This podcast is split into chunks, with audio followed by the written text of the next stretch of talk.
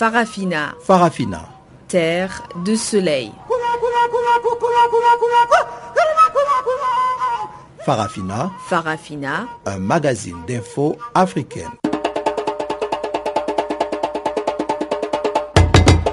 Présentation Guillaume Cabissoso.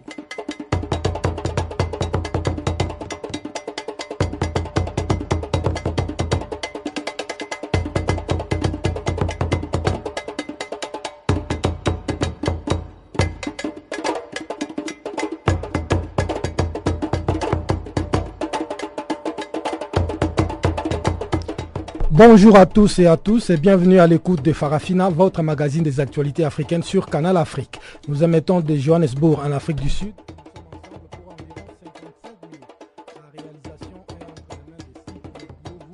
Voici sans plus tarder les principaux titres. Morte très suivie en République démocratique du Congo où 70% des activités ont été paralysées mardi. Le Sénégal dans l'attente de l'adresse du chef de l'État sur l'avis du Conseil constitutionnel au sujet de la durée du mandat présidentiel. À quatre jours des élections présidentielles législatives au Niger, l'opposition récuse les votes par témoignage institués par la CENI. Voilà donc pour les titres. Comme d'habitude, le bulletin des actualités vient de marrer ces programmes. Voici Jacques Wakou pour nous les présenter.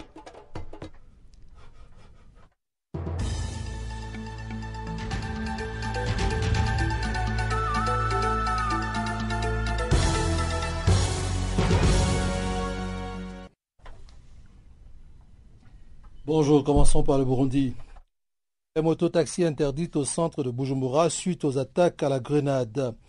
Après avoir fait le constat que ce sont ces taxis-motos qui transportaient souvent les criminels qui font exploser les grenades dans la ville, nous avons décidé d'interdire leur circulation dans le centre de Bujumbura à partir d'aujourd'hui, a déclaré Freddy Mbonipa, le maire de la capitale.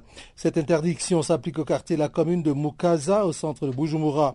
La décision a été prise lundi lors d'une réunion d'urgence des responsables administratifs et sécuritaires de Bujumbura.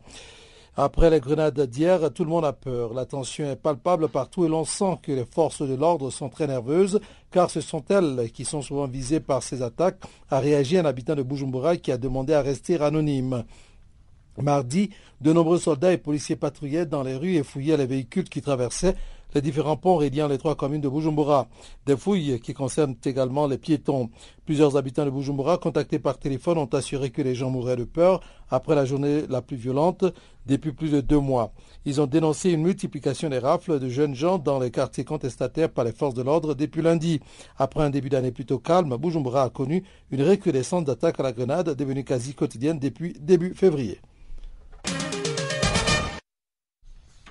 Boko Haram, l'armée camerounaise intervient en force au nord du Nigeria. L'armée camerounaise a mené du 11 au 14 février une importante offensive en territoire nigérien à Ngoché, un poste de commandement du groupe terroriste Boko Haram, a affirmé mardi le porte-parole du gouvernement camerounais. Une opération, la force d'intervention conjointe multinationale en apogée MNGTF, en anglais Arrow 5. Selon Issa Kiroma Bakari, ministre de la Communication et porte-parole du gouvernement camerounais, les opérations de l'armée camerounaise se sont déroulées du 11 février au 14 février en Gaucher, situé au Nigeria, à une quinzaine de kilomètres d'Ashigashia, ville frontalière camerounaise de l'extrême nord du pays. L'offensive s'est déroulée dans le cadre de l'opération Arrow 5 de la force multinationale regroupant le Nigeria, le Cameroun, le Tchad, le Niger et le Bénin. Selon le gouvernement camerounais, elle a donc reçu l'aval du commandement nigérien qui a apporté sa collaboration. Tchad à présent l'ancien ministre des Affaires étrangères Tidiane Thiam, candidat à la présidentielle.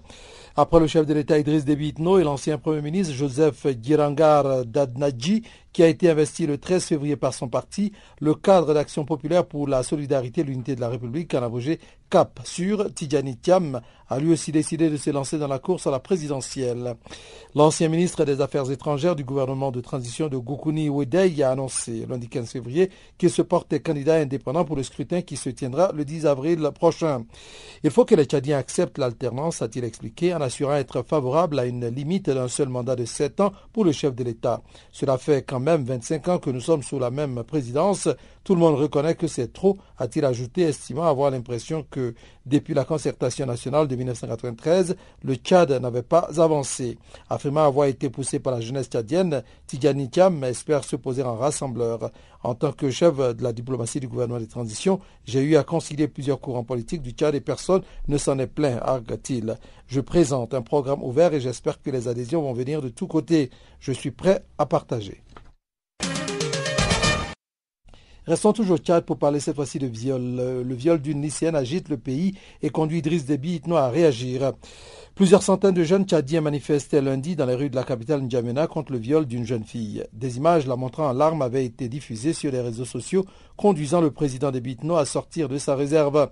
Une jeune fille identifiée sous le nom de Zoura a été enlevée ce week-end et violée par cinq jeunes hommes issus, selon les manifestants, de familles d'officiers supérieurs.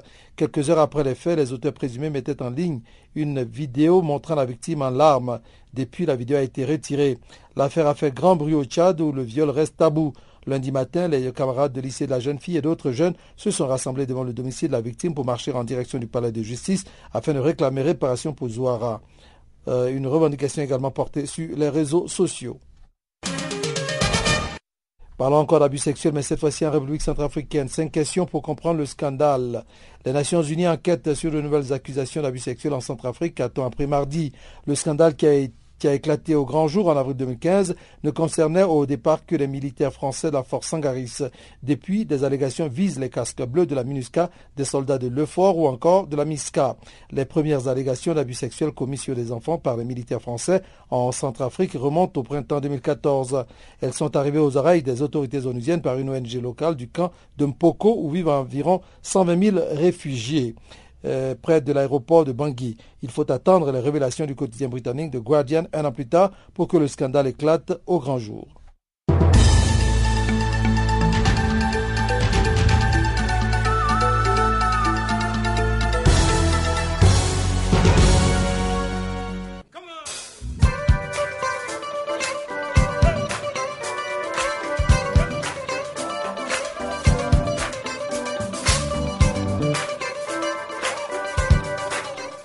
Farafina, votre rendez-vous hebdomadaire sur Channel Africa, la radio panafricaine. Farafina, votre programme des actualités en langue française sur Channel Africa.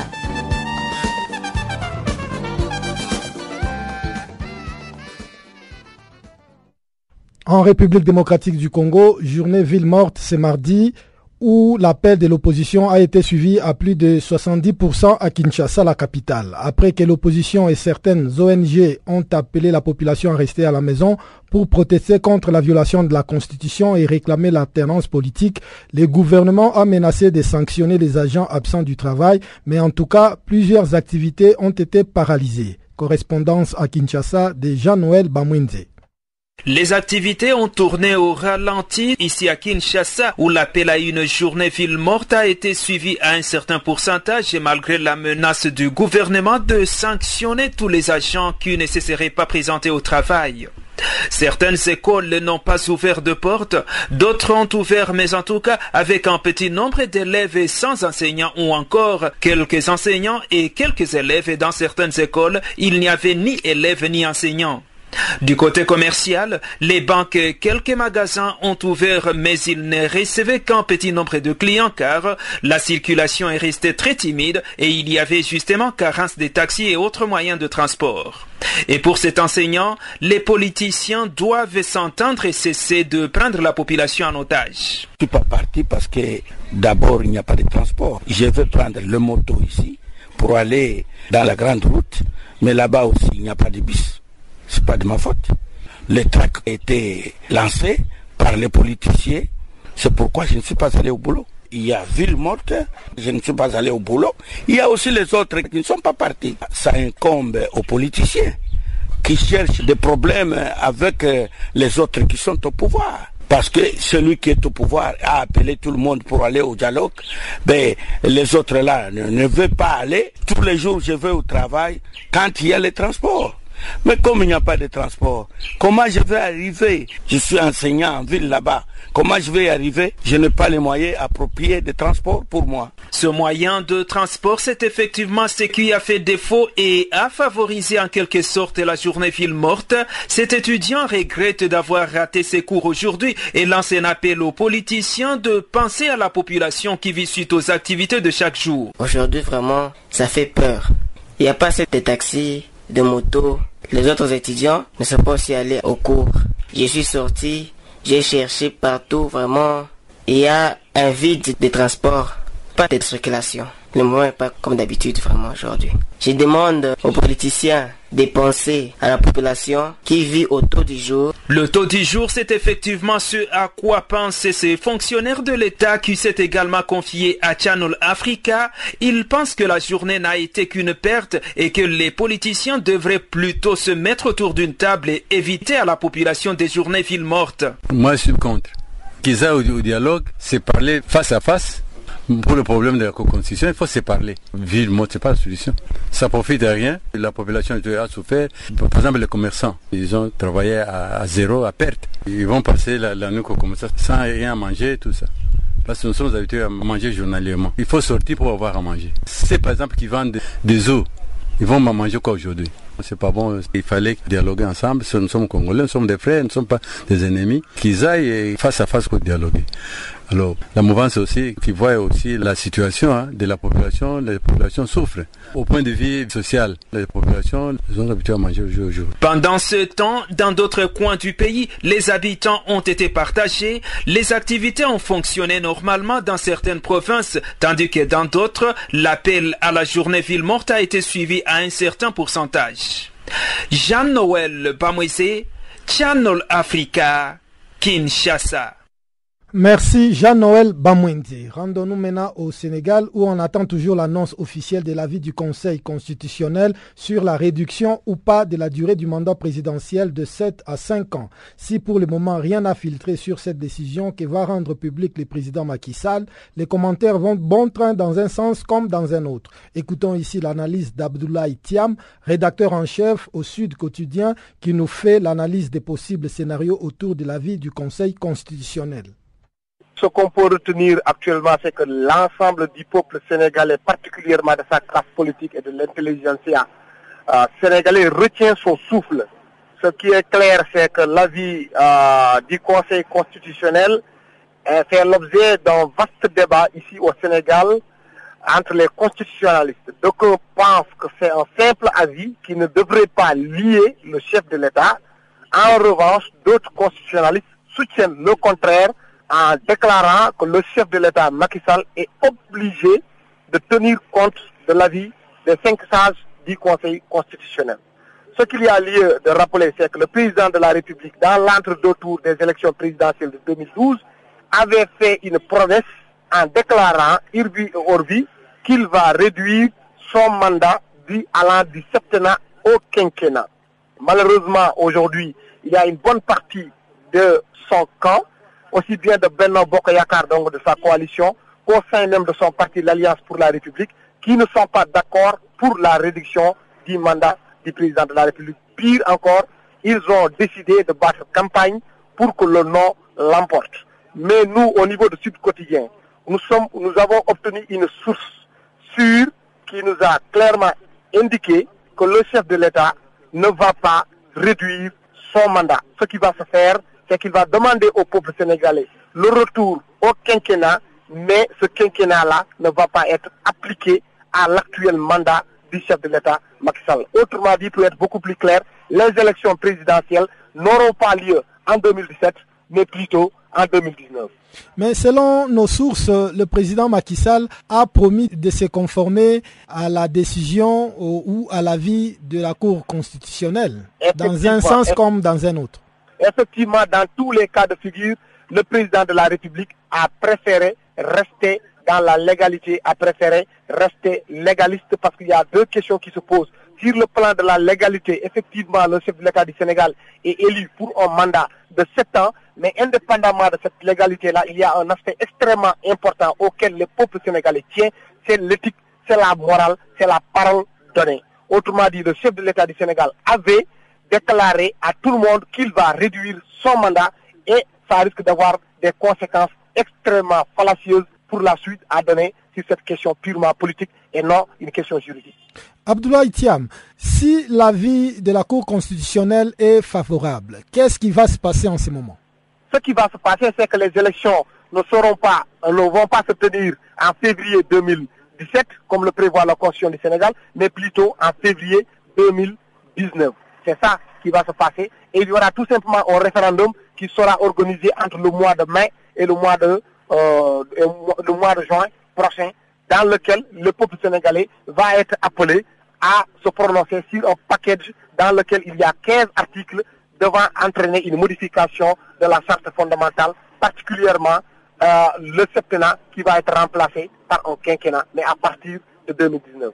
Et donc, dans les cas contraires, si l'avis du Conseil est défavorable, c'est-à-dire euh, les élections présidentielles vont se tenir dans ces cas-là comme prévu en 2019 Effectivement, c'est là que beaucoup de Sénégalais beaucoup de membres de la société civile, beaucoup de ses collaborateurs qui sont aujourd'hui aussi dans le, qui étaient avec lui à l'époque et qui se retrouvent aujourd'hui dans l'opposition, souhaiteraient que le président de la République rentre dans l'histoire. Mais vous savez très bien qu'il y a une différence fondamentale entre un homme d'État et un homme politique. Malheureusement, pour nos gouvernants africains, pour la plupart, les gens pensent plutôt à la prochaine élection qu'à la future génération. Abdoulaye Thiam du Sud Quotidien au Sénégal. Au Niger, à quatre jours des élections présidentielles couplées aux législatives, le parti de l'opposition refuse les votes par témoignage. La CENI a en effet décidé le week-end dernier d'autoriser ces systèmes de vote malgré qu'ils soient interdits par la loi électorale. La coalition pour l'alternance en 2016, COPA 2016, estime que la CENI a outrepassé ses prérogatives en prenant cette décision qui vise selon elle à satisfaire les pouvoirs dans un dessin de fraude. Taïrou Alidou est membre de cette coalition. La coalition pour l'alternance 2016 dénonce et condamne fermement cette manœuvre frauduleuse d'introduction du vote par témoignage qui viole à la fois les dispositions juridiques nationales et supranationales. Invite la CENI au respect strict de la loi électorale afin de conduire en toute indépendance le processus électoral à son terme. Rend entièrement responsable le gouvernement et la CENI de toutes les conséquences néfastes susceptibles d'impacter la tenue des prochaines élections et la paix sociale au Niger.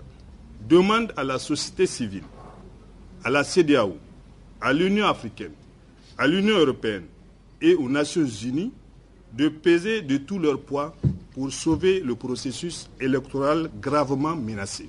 Enfin, la coalition pour l'alternance 2016 fait du respect de la loi. Une condition sine qua non des élections libres et transparentes, tient à informer l'opinion publique nationale et internationale qu'elle n'accepte et n'acceptera jamais le vote par témoignage, car infondé en droit. C'est pourquoi la coalition pour l'alternance 2016 lance un appel à la mobilisation générale de tous les militantes militants, sympathisantes, sympathisants, de tous les Nigériens, ainsi que de tous ceux qui sont soucieux du respect de la loi et des valeurs démocratiques pour faire barrage à ce sinistre dessein. Restons encore au Niger où la cantatrice du parti de l'ancien président de l'Assemblée nationale du Niger, Ama Amadou lui-même en prison et candidat à la présidentielle, dont le premier tour aura lieu dimanche prochain, a été libéré ce matin par le juge. Absou Garba a été arrêté il y a dix jours. Il était accusé de vouloir, à travers ses chansons, inciter à la désobéissance civile. Les détails avec notre correspondant Abdul Razak Idrissa.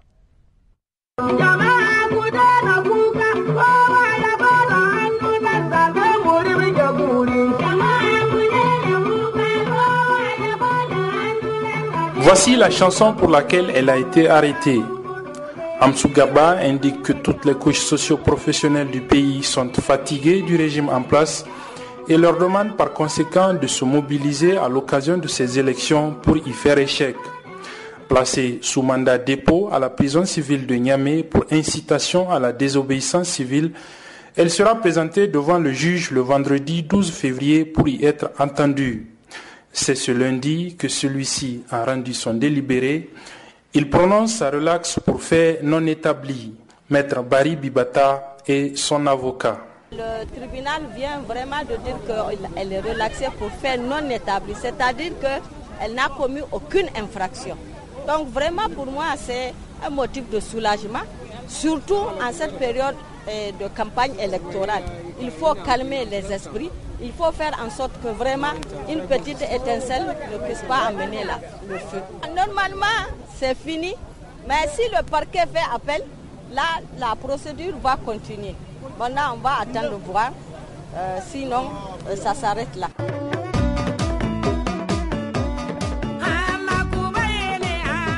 Amsou Garba a de tout temps chanté pour Hama Amadou au MNSD d'abord, ensuite au Lumana.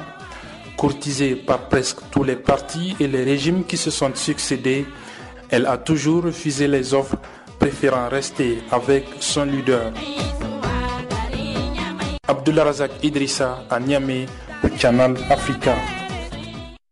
Merci Abdul Razak Idrissa. En Centrafrique, les décomptes des suffrages exprimés pour le deuxième tour de la présidentielle se poursuivaient ce mardi dans le calme. Faustin Archange Touadéra, deuxième à l'issue du premier tour avec 19,5% de voix, est toujours en pole position. David Gaissoina nous en parle tout en dévoilant quelques résultats timides des législatives.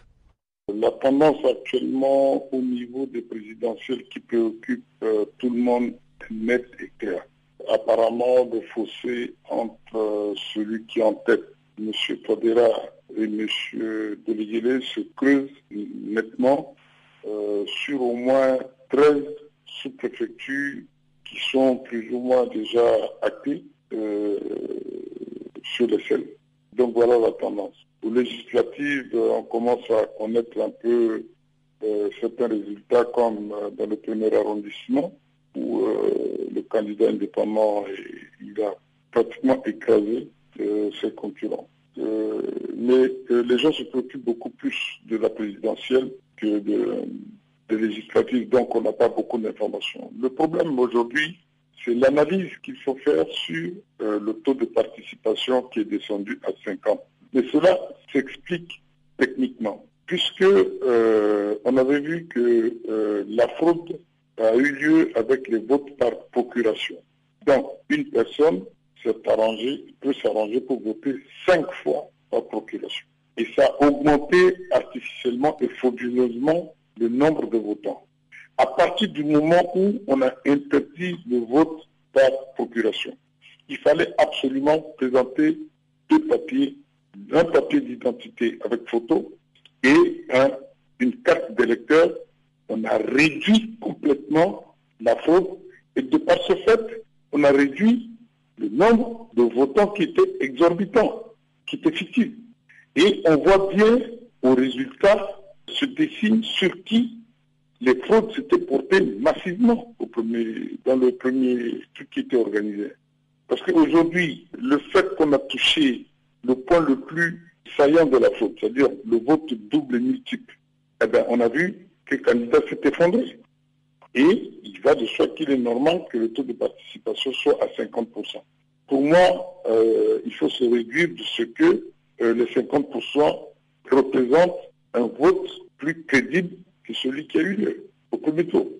Et du point de vue euh, sécuritaire et l'atmosphère qui règne, est-ce que les les Centrafricains attendent toujours dans le calme?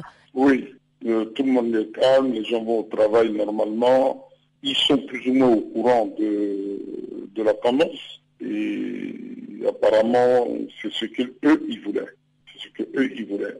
Alors, si on revient un peu sur le discours euh, des deux candidats, Archange Touadéra et Dologele, lors de ce débat à la télévision centrafricaine, pensez-vous que celui qui accédera à la magistrature suprême aura le discernement, la sagesse de mettre la personne qu'il faut au poste qu'il faut? Bon, euh, il faut que celui qui va gagner, très vite, chaque mot qu'il va dire, chaque acte qu'il va poser, il faut qu'il le mesure très bien et que euh, le pays ne peut plus être gouverné sur euh, les bases claniques, sur une base familiale, avec que des partisans. Naturellement, on ne peut pas mettre tout le monde embaucher. Mais il faut que tout le monde se retrouve plus ou moins. Euh, moi, je ne suis pas partisan de ce qu'on appelle un gouvernement inclusif, d'union. Ça amène trop de problèmes. Je préfère euh, que ce gouvernement soit un gouvernement de salut public, avec des gens bien déterminés, qui ne soient pas trop, qui ne viennent pas dans un gouvernement pour parler au nom de leur parti, mais pour se sacrifier pour le pays. Maintenant, il y a des hauts postes dans l'administration. Tous ceux qui ont soutenu ou pas soutenu, vous pouvez le proposer. Et il y a le Sénat, on peut caser les gens, parce qu'ici en Centrafrique, euh, la politique, c'est beaucoup plus euh, une forme de prédation à aller au gouvernement et à faire des trésors de guerre ou bien à s'enrichir. Donc il faut rompre avec ça. Et ceux qui vont au gouvernement, il faut qu'ils pensent qu'ils ne vont pas pour s'enrichir, mais ils vont pour s'appauvrir vous verrez qu'il y aura moins de candidats à ce poste-là, vous verrez que vous prendrez la crème. Vous prendrez l'élite. Euh, quand je dis l'élite, c'est le leadership, c'est-à-dire des gens qui sont capables de se sacrifier pour, le pays. C'est ce qu'on va attendre du nouveau dirigeant, je pense. Toujours en Centrafrique, qui d'Archange Touadéra ou d'Anissé Doleguele a la capacité de restaurer la Centrafrique? C'est la question à laquelle va tenter de répondre l'analyse politique David Gaissoina. Il nous donne ici quelques éléments de réponse en se basant sur le débat télévisé de deux candidats quelques jours avant le scrutin. Les deux ont été préministres à un moment ou à un autre. Il faut qu'ils les conséquences de ce qu'ils ont fait, de ce qu'ils n'ont pas fait, de ce qu'ils auraient pu faire ce qui a mieux à faire. C'est à eux de voir ce qui était leur point fort et ce qui était leur point faible. On ne peut pas seulement, euh, d'un côté, je prends M. Tordera, quand on l'écoute, il a une dimension très sociale, très humaine. Pour cela, il ne faut pas oublier la culture de l'entreprise, qui est créateur d'emplois et de richesses. Il va falloir qu'il s'y attache. Quand on écoute le discours de M. Doriguele, euh, c'est vrai, il évoque un peu la culture de l'entreprise, mais il est trop porté à l'argent. Euh, lors de leur discussion qu'on appelle le débat, il a parlé, il ne faut pas avoir honte d'être riche. Il vante la richesse, les riches, les riches. Je trouve que c'est un discours euh, qu'il va falloir qu'il rectifie. On ne peut pas, dans un pays aussi pauvre, afficher de manière ostentatoire la richesse et vanter qu'il faut être riche parce que là, vous créez des, refoulements, vous créez des ressentiments, vous créez beaucoup de problèmes, et vous créez des disparités. Et les gens peuvent vous demander, mais comment vous avez fait pour être riche? Ouais. Donc il faut aller au juste milieu, il faut la culture de l'entreprise, il faut que euh, ces entrepreneurs privés s'enrichissent, mais dans la légalité et dans le respect de l'homme. Il faudrait que ces entreprises qu'on veut créer euh, travaille pour euh, l'humain, pas pour l'argent, l'argent, l'argent, l'argent, l'argent. Donc, je crois que les deux euh, sont quand même de tirer les conséquences de leur gestion passée. M. Doléguélé est bien encadré par toute une partie de conseillers en communication venus de, tous les coins du monde, donc ils peuvent beaucoup lui apporter. Ils lui ont beaucoup apporté sur ce point.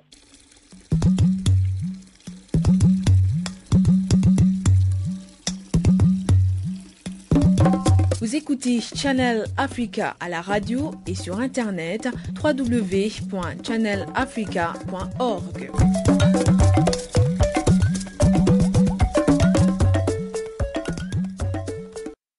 Place une fois de plus à Jacques Kwaku qui va explorer pour nous ce qui fait la une de l'actualité économique.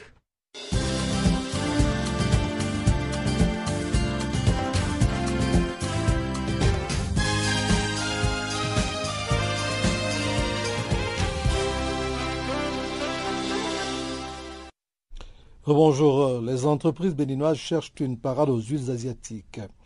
Elle a démarré en janvier et sera inaugurée en février. L'usine de transformation de flux d'or permettra de décortiquer 5000 tonnes de noix de cajou par an et emploiera 350 personnes, surtout des femmes.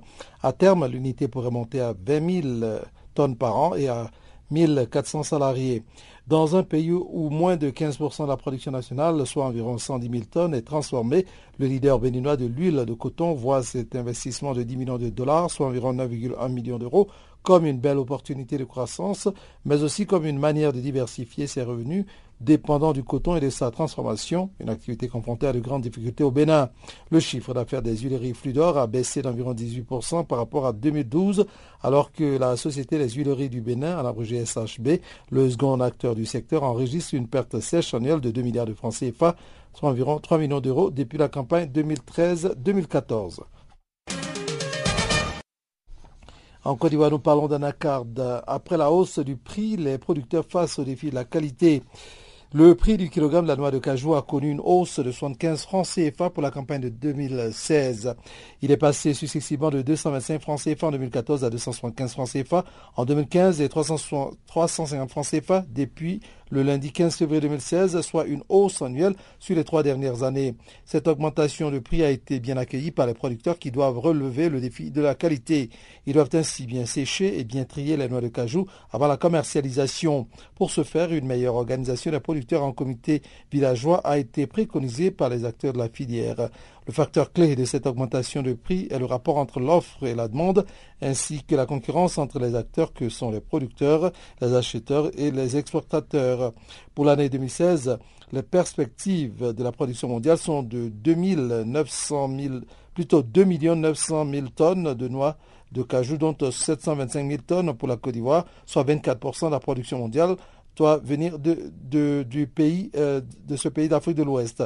À ce titre, la Côte d'Ivoire offre près du quart de la production au marché mondial. Le représentant du ministre Koulibaly Sangakfoa, Koulibaly Siaka, a précisé et je cite, Il faut mettre en place l'interprofession et fédérer toutes les professions.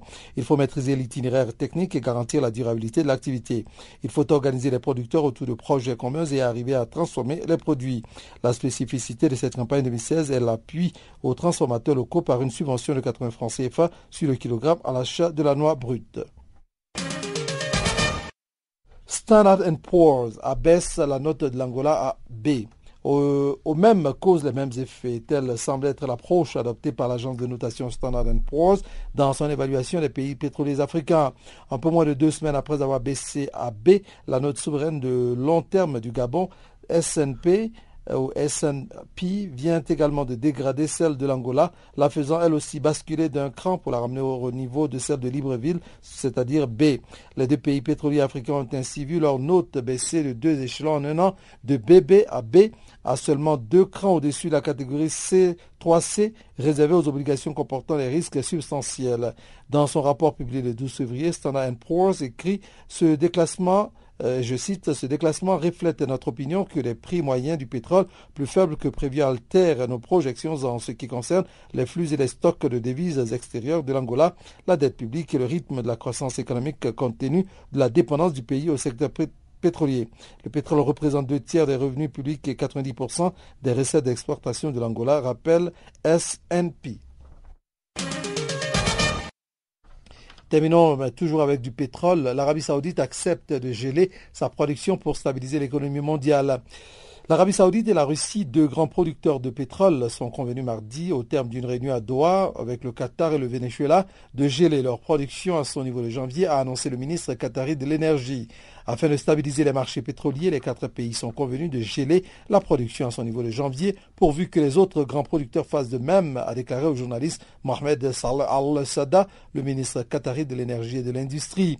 Il a ajouté que les contacts intensifs devraient avoir lieu entre producteurs membres et non membres de l'OPEP, soulignant que l'initiative est destinée à stabiliser le marché dans l'intérêt non seulement des producteurs et des exportateurs de brut, mais aussi de l'économie mondiale. Le ministre saoudien du pétrole, Ali al Nouhimi a indiqué pour sa part qu'il s'agissait du début d'un processus que nous évaluerons dans les tout prochains mois pour décider si d'autres mesures sont nécessaires pour stabiliser le marché.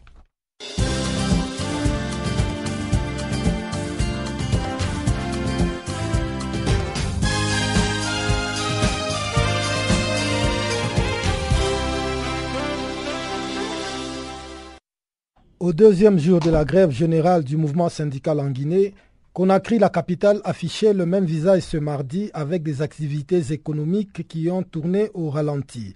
Un mouvement déclenché pour protester contre le non-respect par le gouvernement de ses engagements sociaux. Au micro des Canal Afrique, Mamadou Mansar et le porte-parole de l'intercentrale syndicale nous fait le bilan à mi-parcours d'un mouvement dont les conséquences désastreuses risque d'anéantir une économie guinéenne déjà très fragile. Bon, pour la journée du lundi, le mouvement a été suivi sur euh, l'étendue du territoire national et, dans tous les secteurs euh, économiques du pays, que ce soit la fonction publique, que ce soit le privé, que ce soit euh, l'informel, même les ruraux, c'était vraiment un pays complètement paralysé. À 98%, seulement on a maintenu le service minimum dans euh, certains départements stratégiques tels que les hôpitaux, euh, EDG, c'est-à-dire le service d'électricité, et la SEG, le service d'eau et l'aéroport. Et pour la journée d'aujourd'hui, donc la grève continue parce que jusque-là, nous n'avons pas encore euh, eu un appel de la part du gouvernement pour que les négociations reprennent. Et quand pensez-vous être en mesure de lever les mots d'ordre que vous avez lancés? Le mot d'ordre de, grève sera suspendu ou levé seulement quand nos revendications seront satisfaites. Donc la balle est dans le camp du gouvernement. Est-ce que vous pouvez un peu nous rappeler ces revendications que vous avez portées à la connaissance euh, du gouvernement? Les, les points de revendication sont regroupés en deux grands points. Le premier point, c'est ce que nous avons appelé l'évaluation du protocole de 2015, c'est-à-dire euh, celui qui a fait déjà l'objet d'accords partis. Dans ce point, nous avons la grille salariale, l'indemnité de départ à la retraite pour les fonctionnaires, nous avons le régime des pensions, nous avons la levée des barrages non conventionnels, l'insécurité routière, les tracasseries policières pour les usagers de la route, les logements sociaux, les statuts particuliers de l'éducation et de la santé. Nous avons aussi la révision et l'élaboration des conventions collectives des branches professionnelles. Et pour euh, la deuxième partie, c'est ce que nous appelons la revendication 2016, mais au fait qui est déjà aussi dans les protocoles antérieurs, parce que la flexibilité du carburant, on l'a décidé depuis 2013 sous la pression du FMI. Donc le gouvernement et nous, nous avons signé un pacte comme quoi quand le carburant, le baril monte à l'extérieur, le prix du carburant va monter. Et donc comme nous sommes dans la tendance baissière, il est normal que le prix du carburant baisse. Donc actuellement, c'est ce qui fait le point euh, nodal de, de discussion. Monsieur Mamadou, c'est quand même là toute une série de revendications, en tout cas plusieurs revendications. Est-ce que vous êtes réaliste en exigeant au gouvernement de répondre à toutes ces revendications? Nous sommes réalistes parce que nous savons euh, ce qui se passe dans notre pays. Euh, si vous essayez de nous faire parler de Ebola, je vais vous dire que la Guinée n'a pas été le seul pays touché par Ebola. Il y a la Sierra Leone, il y a le Libéria. Pourquoi la Sierra Leone et le Libéria baissent? Même hier, la Sierra Leone encore a baissé le prix du litre d'essence. Et aussi, eh, à rappel, le gouvernement nous a dit au mois d'octobre qu'ils étaient capables de financer ça, l'aide euh, euh, de l'extérieur, les élections présidentielles. Donc, ce qui veut dire que les caisses de l'État existaient. Alors, pourquoi aujourd'hui on peut nous dire que les caisses sont vides? Et surtout que pas, nous ne sommes pas un pays pétrolier pour que le budget de l'État se bâtisse seulement sur les recettes de la vente des produits pétroliers. Et jusque-là, il n'y a aucune réaction de la part du gouvernement. Le gouvernement cherche toujours à nous faire comprendre la macroéconomie. Et du côté du syndicat aussi, nous aussi, nous développons la macro-sociale. La grogne sociale se poursuit au Gabon avec la Convention nationale des syndicats du secteur éducation, CONACICED, qui a refusé que ses enseignants reprennent le chemin des classes. Marcel Libama, leader du CONACICED, estime que le gouvernement n'a pas répondu à leurs doléances en payant les vacations des enseignants qui ont participé aux examens. Suivez donc les explications de Marcel Libama qui ont été recueillies pour nous par Pamela Kumba. Ils sont en train de payer les vacations. Bon, les vacations chez nous, c'est l'argent qu'on donne après les examens. Hein, lorsqu'on organise le BAC, le BPC, le CFE, hein, les examens du ministère de l'Éducation nationale. Donc après euh, l'organisation des examens, il y a ce qu'on appelle les vacations. Donc euh, logiquement, on aurait payé ces vacations-là directement, sitôt après les examens. Hein. Malheureusement, euh, quelque chose qui devait arriver au mois d'octobre, logiquement, euh, euh, n'a pas été fait. Donc, il y a plusieurs examens. Ils avaient déjà pris le bac. Hein. Je crois que c'est le BPC qui restait, le brevet d'enseignement général. Hein. C'est le brevet qui restait.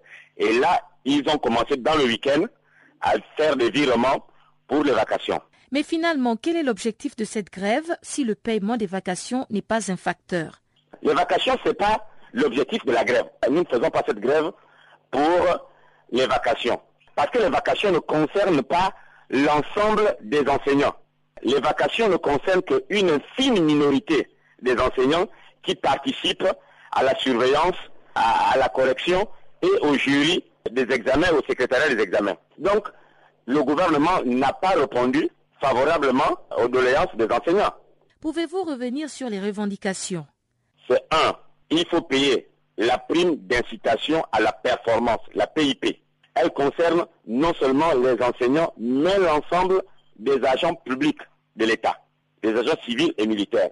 L'autre, c'est le problème euh, des structures, hein, des établissements, parce que nous sommes dans les effectifs de plus de 150, voire 200 dans certains établissements. Donc il faut augmenter l'offre en termes de, structure. Et puis il y a d'autres points. Donc le gouvernement n'a pas répondu encore au cahier de charges de la CONACICER, qui est la Convention nationale des syndicats euh, du secteur euh, éducation. Mais pourquoi avez-vous refusé de reprendre les cours après le paiement de ces vacations? Il ne revient pas au gouvernement de demander la reprise de cours. La grève est un droit constitutionnel. C'est un syndicat qui demande d'entrer en grève et c'est un syndicat parce que les syndicats sont autonomes et indépendants. Donc, c'est nous qui décidons de, la grève, c'est nous aussi qui décidons de mettre un terme. Le gouvernement ne peut pas demander la reprise de cours. Est-ce que le gouvernement n'a pas demandé aux enseignants de se mettre en grève? Donc, la, grève émane euh, de l'autorité unique du syndicat. Il revient à cette autorité syndicale de, euh, euh, de lever le mouvement de grève. Et pour lever aussi le mouvement de grève, quand on dans une grève, c'est au sorti d'une négociation. Or, depuis que nous sommes rentrés en grève, il n'y a pas véritablement de négociation entre la Convention nationale des syndicats du secteur de l'éducation et le gouvernement. Surtout d'une négociation, d'un accord qu'on peut logiquement décider de la levée ou de la suspension euh, du mouvement de, grève. Donc pour nous, ce que le gouvernement est en train de payer, ce sont les vacations des examens, et plus précisément du brevet du BPC. Or, tout le monde n'est pas concerné par le BPC. Qu'est-ce que les enseignants du, pré-primaire ont à voir avec le BPC Qu'est-ce que les enseignants du primaire ont à voir avec le BPC Qu'est-ce que les enseignants de l'enseignement technique ont à voir avec le BPC hein? Sur 100 enseignants, je peux dire peut-être que 25 enseignants qui sont concernés par, par même l'ensemble des examens. Donc, euh, le ministère de l'Éducation nationale, c'est plus de 35 000 fonctionnaires. Et vous pensez que les 35 000 fonctionnaires sont concernés par le problème des vacations du, du BPC nous avons des vrais problèmes auxquels le gouvernement doit s'attaquer. Et nous nous battons aussi pour le nouveau système d'avancement. Hein, avant, nous avons le système d'avancement euh, automatique. Ils ont mis maintenant avancement au mérite. Donc nous sommes contre l'avancement au mérite. Pourquoi rejetez-vous ce système d'évaluation au mérite? Parce que nous n'avons pas un système d'évaluation objectif. Parce que c'est une façon de bloquer euh, les carrières de tous les fonctionnaires gabonais. Hein, vous pensez que moi qui suis syndicaliste, vous voyez un chef d'établissement me donner une bonne note parce que nous n'avons pas un système d'évaluation, nous n'avons pas d'évaluateur. Il faut qu'il soit euh, sur euh, le nouveau système d'avancement. Parce que nous pensons que nous n'avons pas un système d'évaluation. Hein, et comme la parenté, hein, le droit de cuissage, le canapé est quelque chose d'assez nous, les gens qui ont des parents, qui ont des trucs, vont avancer plus vite que les gens qui travaillent réellement parce qu'ils n'ont pas de parents, parce qu'ils n'ont pas ceci. Donc nous l'accusons tant qu'on n'a pas des critères d'évaluation, des grilles d'évaluation dans un pays comme ça, où le, clientélisme, où euh, le repli identitaire est assez présent, un tel système, vraiment, euh, ça va servir aux hommes politiques. Plusieurs centaines de jeunes Tchadiens ont manifesté en Djamena lundi contre le viol présumé d'une jeune fille de 17 ans, Zoura, dont les images ont été diffusées sur les réseaux sociaux. Une manifestation spontanée dispersé par la police anti-émeute et qui a fait un mort, un adolescent de 17 ans, élève de son État. Alors que de nouveaux rassemblements ont été signalés dans la capitale tchadienne mardi, Ayat Ndiaye, présidente de Force, l'association à la base de la manifestation de mardi, revient ici sur cet incident. dès que nous avons appris le cas du viol de la petite Zoura, instinctivement, donc nous nous sommes déplacés pour l'écouter, pour l'épauler déjà, et par la suite voir qu'est-ce qu'il est possible de faire, comment agir. Donc, de façon très très spontanée, nous sommes allés pour dénoncer un peu cet, cet acte barbare, pour nous indigner donc de manière collective. Et euh, ce mouvement est parti de rien finalement. Nous sommes allés euh, au domicile euh, de la victime. nous sommes avec les membres de sa famille et toutes ses amies d'école parce que imaginez que cette fille était en route sur le chemin de l'école lorsqu'elle a été enlevée. Et il y a eu déjà une mobilisation très très instantanée de ses amies collégiennes et qui étaient sur place. Et puis nous sommes euh, descendus devant son portail. Nous étions euh, juste euh, quelques femmes au départ, avec des petits bouts de papier sur lesquels nous écrivions avec du rouge à lèvres pour dire que nous n'acceptons pas, nous, comment dire, nous dénonçons cet acte qui tend à se vulgariser dans notre société. Et en tant que femmes, nous ne pouvons qu'être indignés. Donc c'est surtout en tant que femmes qu'on est allé avant même euh, de porter quelques bannières, que ce soit même celle de notre association. Et euh, au fur et à mesure, les réseaux sociaux aidant, euh, la nouvelle s'est très rapidement propagée. Puis on a été rejoints par des jeunes à gauche, à droite, des lycées voisins. Et petit à petit, le cercle s'est agrandi à tel point que finalement, nous avions bloqué un peu la circulation de la voie attenante au domicile de la victime. Et au moins, c'était euh, pour moi un sitting à la base. On devait juste euh, rester sur place et euh, dénoncer le plus possible, dire notre horreur et notre indignation au monde entier que cette situation ne peut pas continuer, qu'en tant que femmes, nous nous sentons menacées dans notre propre pays, dans notre société.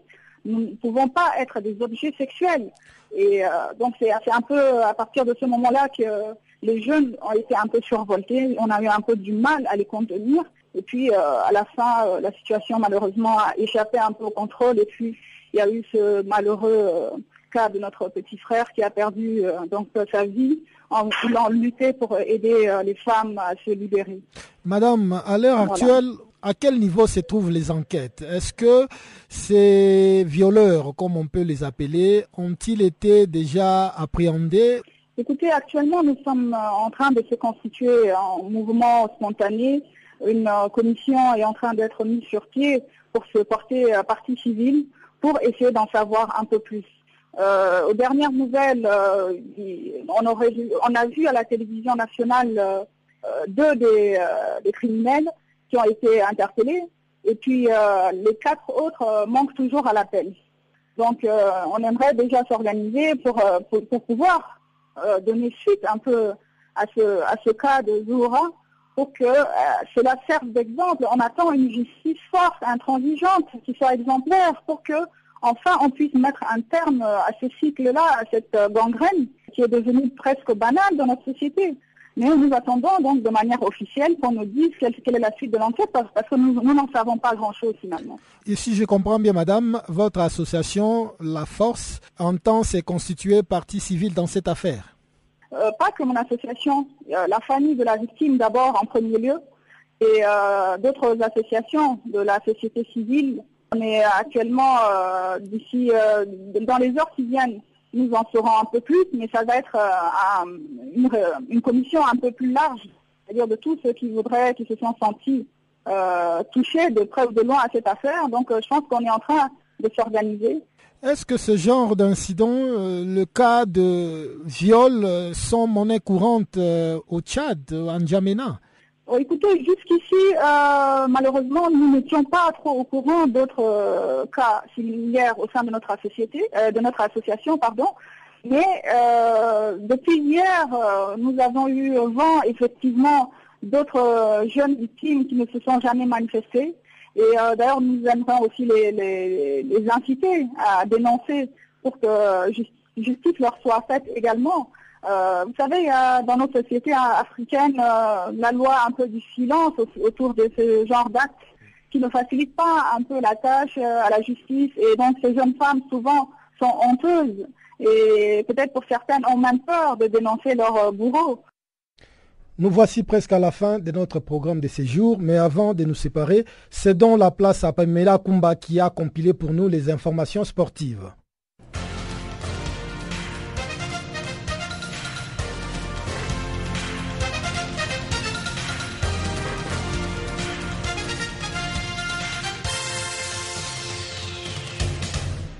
Bonjour à tous, on démarre sur les terrains de football avec euh, les éliminatoires des moins de 20 ans de la Cannes.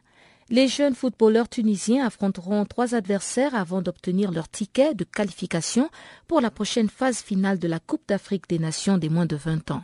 La compétition se tiendra en 2017 en Zambie.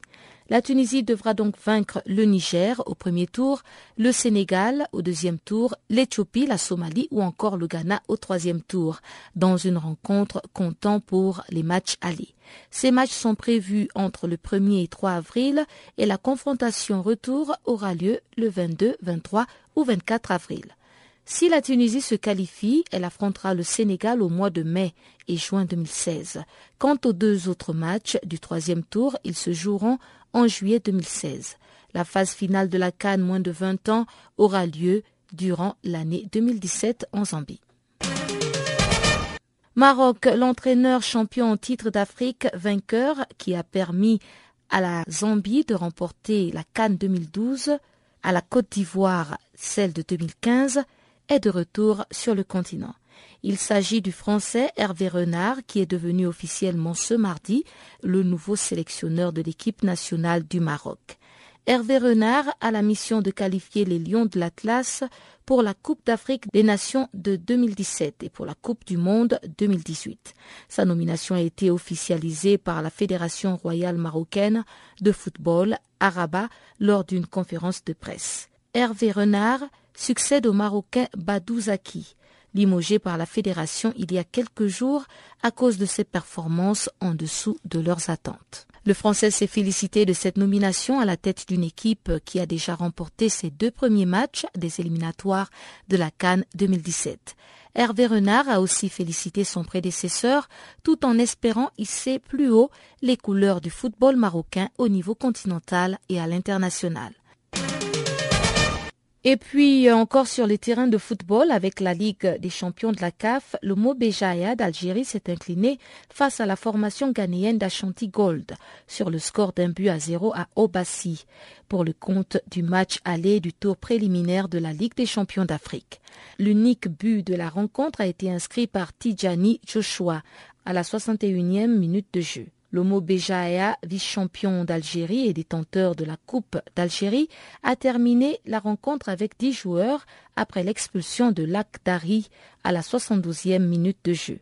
Malgré cette courte victoire, Bachirou Aifor, l'entraîneur d'Ashanti Gold, reste conscient des lourdes responsabilités qui attendent son équipe au match retour à Béjaïa. La manche retour aura donc lieu le 28 février au stade de l'unité maghrébine de Béjaïa, en Algérie. Les regards sont tournés sur Johannesburg, la capitale économique sud-africaine, qui abritera mercredi le tirage au sort de la Coupe d'Afrique des Nations de, futsal. L'Afrique du Sud, pays hôte, sera en position à 1, tandis que l'Égypte, qui a le meilleur classement parmi les sept autres participants au tournoi final, sera lui en tête de poule dans le groupe B en position B1. Les six autres sélections nationales sont notamment l'Angola, la Libye, le Maroc, le Mozambique, la Tunisie et la Zambie. Ces sélections seront toutes versées dans un pot et à chaque fois la première équipe tirée ira au groupe A tandis que la suivante sera versée dans le groupe B et l'opération se répétera jusqu'à la fin du tirage avec deux autres pots C et D. Le tournoi final de la Cannes de futsal se déroulera du 15 au 24 avril 2016 à Johannesburg en Afrique du Sud. Et puis on termine à l'international. Le président des missionnaires de la FIFA a été entendu ce mardi devant la commission de recours. La commission de recours de la Fédération internationale de la FIFA s'est donc penchée sur le cas de Joseph Sepp Blatter, suspendu pendant huit ans de toute fonction dans le football. La commission examine le paiement controversé d'1,8 million d'euros sans contrat écrit du Suisse au Français Michel Platini en 2011 pour un travail de conseiller achevé en 2002.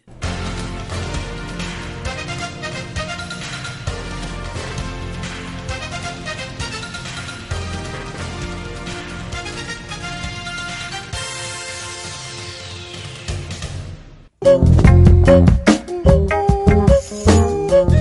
Voilà qui met un point final à cette édition des Farafina, votre magazine des actualités sur Canal Afrique, la voix de la Renaissance africaine. Guillaume Cabissoso vous remercie pour votre aimable attention et vous fixe un nouveau rendez-vous pour demain, même heure, même fréquence. En attendant, au revoir.